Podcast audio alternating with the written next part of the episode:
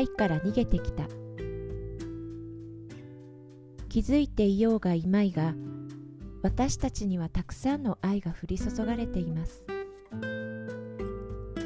でも受け取り手の私たちに心の余裕がなければ与えられている愛に気づくことができません。自分のことが嫌いで許せない気持ちがあると周りにたくさんの愛があふれていても受け取ることが難しくなるのです。近くにいる人たちのことを意地悪で冷たいと感じたり自分は必要とされず嫌われていると思い込んだりして愛から逃げてしまいます。でも本当は自分を好きになりたくて信じてみたくて許したいのではありませんか？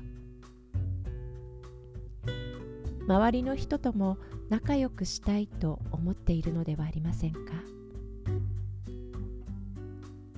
そうであれば勇気を出して自分の中に飛び込んでみましょう。これまで貯めてきた感情をすべて感じて流していきましょう。するとあなたの周りにあるたくさんの愛に